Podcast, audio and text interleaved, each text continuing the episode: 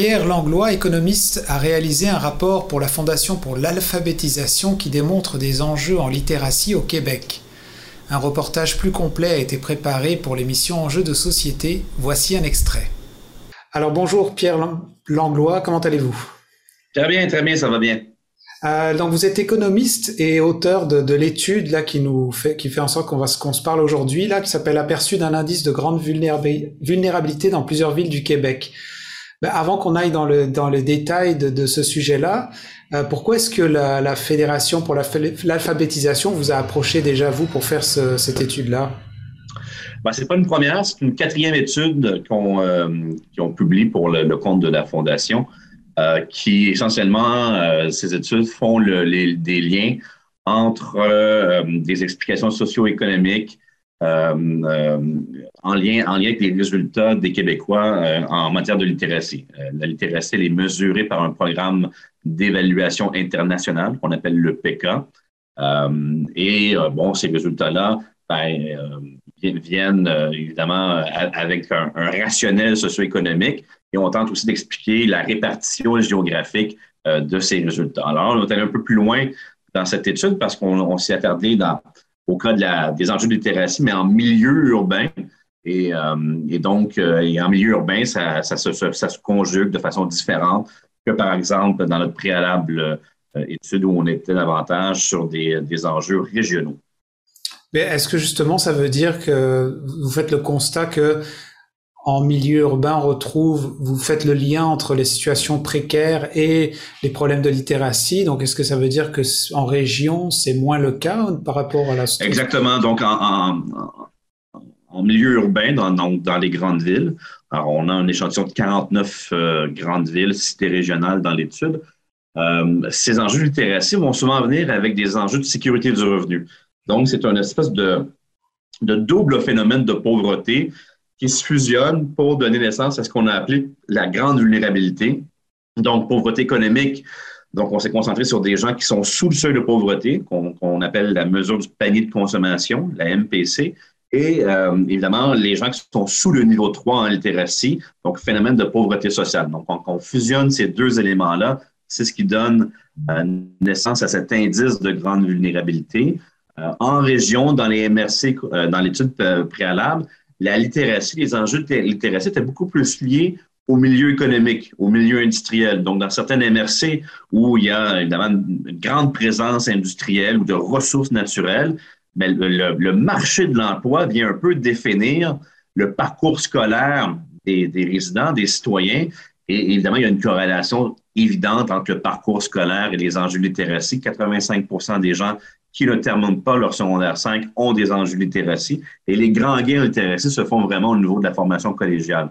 Donc, dans des milieux régionaux où on est davantage en milieu manufacturier, industriel ou encore de ressources naturelles, mais on, on a, ces, euh, on a des enjeux de littératie qui sont, comme je l'explique, liés mm. au, euh, au, marché local de l'emploi. Donc, c'est deux phénomènes différents en région et en milieu urbain. Donc, milieu urbain, on parle davantage de pauvreté urbaine. Donc, et, et c'est pas homogène dans une, dans une même ville. Évidemment, on, on, connaît nos villes, donc on sait dans certaines villes, c'est des quartiers qui sont défavorisés. Donc, c'est concentré dans ces, euh, davantage dans ces zones-là. Puis là, pour euh, justement bien, euh, pour ceux qui nous écoutent et qui n'ont pas forcément lu en détail le document, euh, juste bien redéfinir c'est quoi l'enjeu de littératie? C'est pas forcément un problème d'analphabétisation, de non-lecture, mais c'est un problème de compréhension, c'est ça, des mots? Exact. Donc, il y a il y a six niveaux de littératie, en littératie, euh, donc de niveau, de, niveau, de niveau 0 au niveau 5. Et c'est le niveau 3 où on juge que quelqu'un ben, est en mesure de, de, de bien évoluer dans, dans, le milieu, dans la société qui est la nôtre, avec des textes qui peuvent être à la fois contradictoires au niveau des informations, faire la différence entre un éditorial, du commentaire et du factuel. Euh, évidemment, quelqu'un qui se retrouve en situation zéro, là, on parle vraiment d'analphabétisme euh, euh, important. Et ensuite, c'est une gradation jusqu'à ce niveau 3. Donc, il y a 53% des Québécois, selon l'évaluation internationale du PK, qui sont sous le niveau 3. Euh, et donc, ça, ça nous donne, par exemple, un, désavantage de 7 points de pourcentage avec l'Ontario. Et, ça arrive, ça, ça, ça, ça, évidemment, ça se conjugue avec des, des comme je disais préalablement, avec des, des, des, enjeux, des enjeux socio-économiques parce que l'espérance salariale, l'employabilité mais c'est relié aussi à la maîtrise de ces compétences de base que sont la littératie, la numératie, la résolution de problèmes. Et donc, si on arrivait, par exemple, à combler ce 7 points de pourcentage qu'on a avec l'Ontario, euh, ben, l'impact économique, en raison de ce, ce rehaussement de l'employabilité des Québécois, l'impact économique serait positif à de l'ordre de 5 milliards de dollars récurrents année après année sur le produit intérieur brut québécois.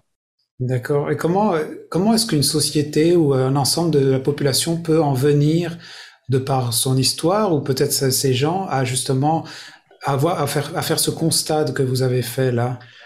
Ben, ces résultats, ils s'expliquent un peu, un, un, mélange de, de, tout ce que vous venez de dire, c'est-à-dire, oui, il y, a, une perspective historique, hein, quand on, on s'attarde un peu à l'histoire nationale de l'éducation au Québec, c'est quand même récent, il hein, faut, faut, remonter aux origines euh, du rapport parent, et, et donc, ce qui fait en sorte que dans nos strates d'âge, donc dans la, dans la, l'étendue démographique de nos résultats, il y a beaucoup de gens qui ont des enjeux littératie. C'est souvent concentré chez euh, chez les plus âgés, donc chez les 50, 55 ans et même chez les aînés. Donc, il y a, quand même une dichotomie avec les plus jeunes. Euh, ceci étant dit, il y a bien toute la question du décrochage scolaire. Alors, euh, comme je disais, si à 85% ce qu'on appelle secondaire 5, on n'arrive pas à, maîtriser le niveau 3 en littératie, ben, si on se retrouve dans une université ou dans une région administrative où le taux de décrochage scolaire est plus important que la moyenne québécoise, ben, ça crée évidemment des enjeux littératie qui sont, euh, qui sont manifestes. Et quand un, un, document arrive comme ça dans les mains peut-être de certains ministères ou pas, je ne sais pas quel est au final si ça se retrouve dans les mains de des gens qui prennent des décisions peut-être au niveau de la peut-être pour l'avenir pour les, les jeunes, la scolarisation, les enfants. Euh, qu'est-ce qui se met en place ou qu'est-ce qui pourrait se mettre en place comme euh, comme, euh, bah, je sais pas, comme infrastructure ou euh, pour, pour aider à, ah, baisser ce chiffre?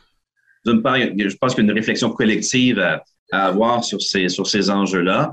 Nous, on s'en remet beaucoup euh, au constat d'un rapport de l'OMS de 2019 qui, qui, qui, est un peu comme ce qu'on vient de faire dans l'étude, euh, relie plusieurs enjeux sur les inégalités sociales et, et, et donc euh, avance que ces facteurs d'inégalité sociale sont interreliés, que ce soit la question du revenu, du capital humain, euh, des conditions de travail, de l'environnement.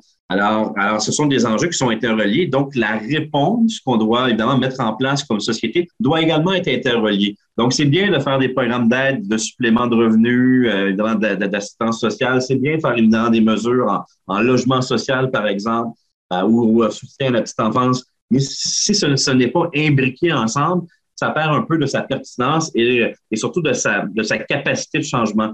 Alors, par exemple, nous, ce qu'on se dit dans, on dit dans cette étude, si on arrivait, par exemple, à lier euh, certaines mesures de supplément de revenus pour aider ces gens à, atteindre la fameuse MPC en matière de sécurité du revenu, et si on liait ça à des programmes de formation pour rehausser les compétences de base que sont la littératie, la numératie et, et les autres, bien là, on donne peut-être davantage la, la poussée nécessaire pour ces gens-là une fois qu'ils ont aussi leurs compétences de base, aller s'inscrire, à se qualifier dans les programmes de formation professionnelle qui existent, par exemple, chez Emploi Québec ou dans les centres de services scolaires. Alors, c'est cette poussée initiale qui doit se mettre en place doit être suffisamment importante au niveau de la protection du revenu euh, pour que ça devienne intéressant. Et je vous rappelle que ce sujet très intéressant d'ailleurs est élaboré plus en détail dans l'émission Enjeux de société de cette semaine avec un peu plus aussi d'intervenants.